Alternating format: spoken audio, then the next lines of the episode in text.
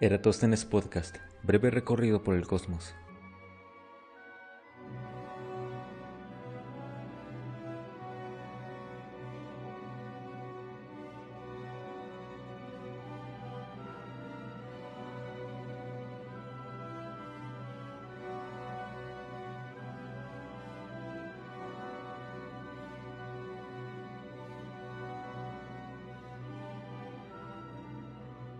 El cosmos es más que todo número y fenómeno existente en todo espacio-tiempo. Es un todo absoluto que nos lleva la intriga y la curiosidad por comprenderlo, en base a nuestra ciencia. Pero aún somos seres carentes de sabiduría y conocimiento para definir lo que desconocemos e ignoramos. En nuestra comprensión actual, el cosmos lo es todo lo existente en cada rincón del universo. Cada fenómeno y número forma parte del cosmos, desde los astros nuestros pensamientos hasta el vacío del espacio. Siendo nuestro planeta especial,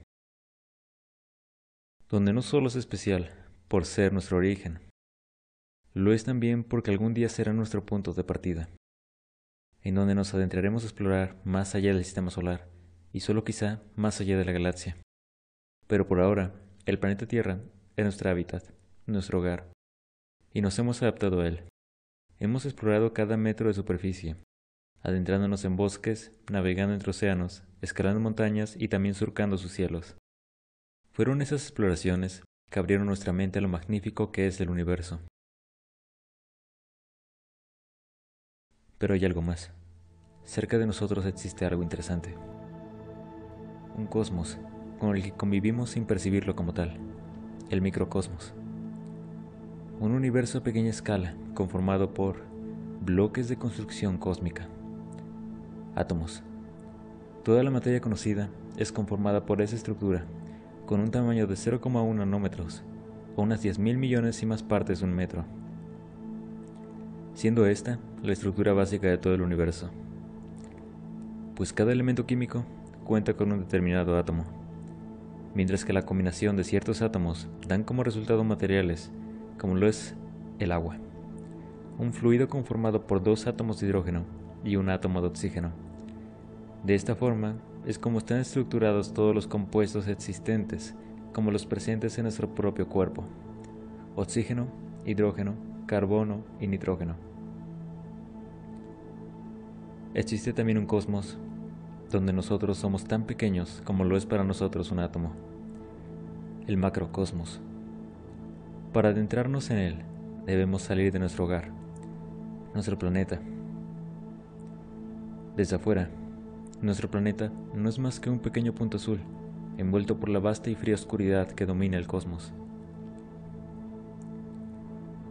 El espacio exterior, un aparente vacío infinito, a menos 273,45 grados centígrados. Nuestro planeta pareciera estar solo en la vastedad del espacio. Pero lo cierto es que solo debemos alejarnos un poco más, dándonos cuenta que el planeta Tierra es solo uno, entre una cantidad incontables de planetas que orbitan su propia estrella, como lo es nuestro Sol, el origen del sistema solar. Pero estrellas como el Sol no surgieron producto de la espontaneidad. Como las personas, las estrellas nacen, crecen y mueren. Sus lugares de nacimiento son enormes nubes frías formadas por gas ionizado y polvo. Estas son conocidas como nebulosas, y a medida que una nube pierde su tamaño, se fragmenta en grupos más pequeños hasta conformar una estrella, naciendo así las estrellas. Las nebulosas no solo son los únicos astros sobre el espacio.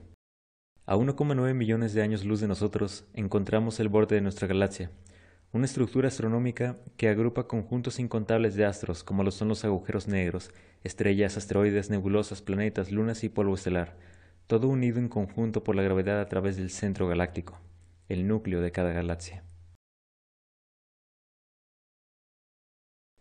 17 de agosto del año 2018. Astrónomos y científicos de la NASA exploran el cosmos utilizando el telescopio espacial jamás construido, el telescopio espacial Hubble. Entre las 10 y las 11.30 de la noche, el Hubble se apuntó hacia una posición aparentemente vacía, en el campo Goods North en la constelación de Orsa Mayor. 23,55. El telescopio espacial Hubble reveló una fotografía impactante. La fotografía nos revela aproximadamente 15.000 galaxias, de las cuales alrededor de 12.000 forman partes de estrellas. La visión ultravioleta del telescopio espacial Hubble abre una nueva ventana al universo de evolución, rastreando el nacimiento de estrellas en los últimos 11.000 millones de años hasta el periodo de la formación estelar más activo del cosmos, que ocurrió unos 3.000 millones de años después del Big Bang. Es entonces donde tuvimos ante nosotros la fotografía más lejana del universo. Lo que percibimos como estandarizado fondo negro es en realidad una fotografía del espacio. Una fotografía de una región donde ningún astro es visible. Esto es porque están demasiado alejados y su luz aún no ha logrado viajar hasta el lente de la cámara, a pesar de desplazarse a 299.792.458 kilómetros por segundo, la velocidad de la partícula de luz. Y es aquí donde surge una cuestión interesante. ¿El espacio es realmente vacío? El espacio exterior no está completamente vacío de materia, es decir, no es un vacío perfecto, sino que contiene una baja densidad de partículas, predominantemente gas de hidrógeno, así como radiación electromagnética, aunque se supone que el espacio exterior ocupa prácticamente todo el volumen del universo y durante mucho tiempo se consideró prácticamente vacío o repleto de una sustancia llamada éter. Ahora se sabe que contiene la mayor parte de las partículas cósmicas, neutrinos sin masa e incluso formas de materia no bien conocidas, como lo es la materia oscura y la energía oscura, que se encuentran distribuidos a lo largo de todo el rincón del universo y ante nuestros ojos son invisibles. Sé que el universo existe porque estoy dentro del mismo. Hablemos un poco más de nosotros, la forma en la que el universo se manifiesta a sí mismo. Cuando nos adentramos en nuestro concepto existencial, encontramos un sinfín de preguntas.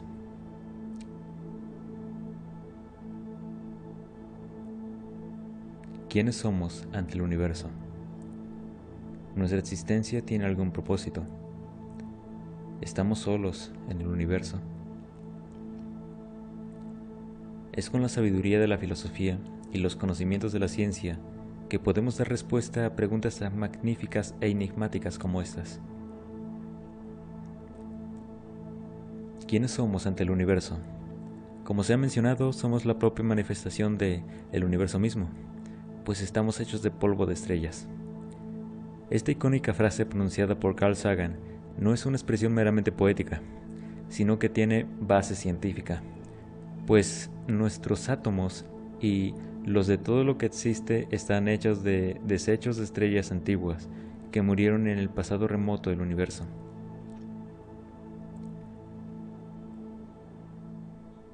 Aristóteles, uno de los más célebres filósofos de la antigua Grecia, dijo una vez, La felicidad es el significado y propósito de la vida, el fin de la existencia humana.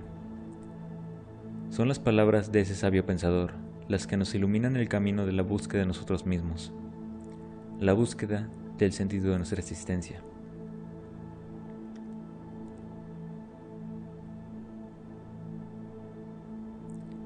¿Estamos solos en el universo?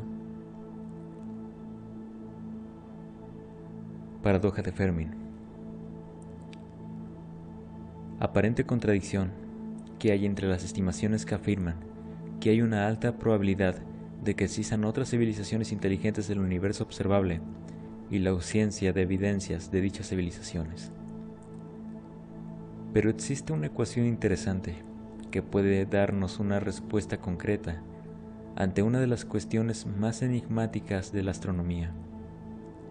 Se trata de la ecuación de Drake, ecuación para estimar la cantidad de civilizaciones en nuestra galaxia, la Vía Láctea.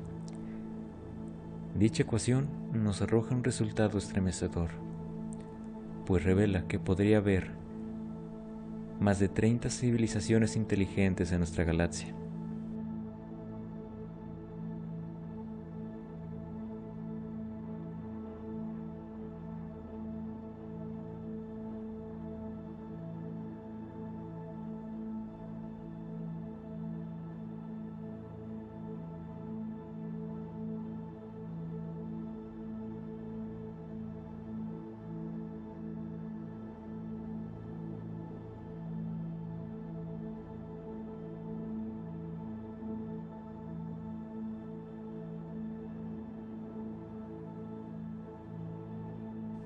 Eratóstenes Podcast, por una humanidad más sabia y superior.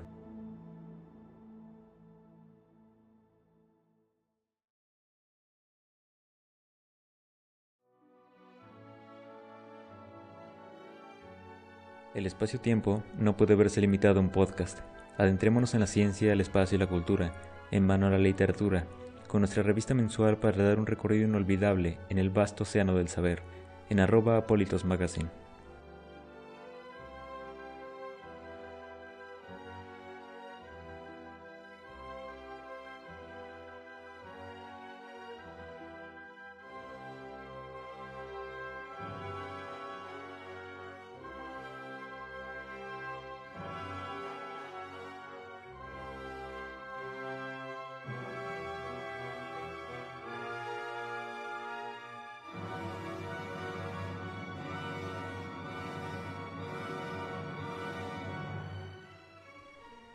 Has escuchado Eratosthenes Podcast por Apolitos Space.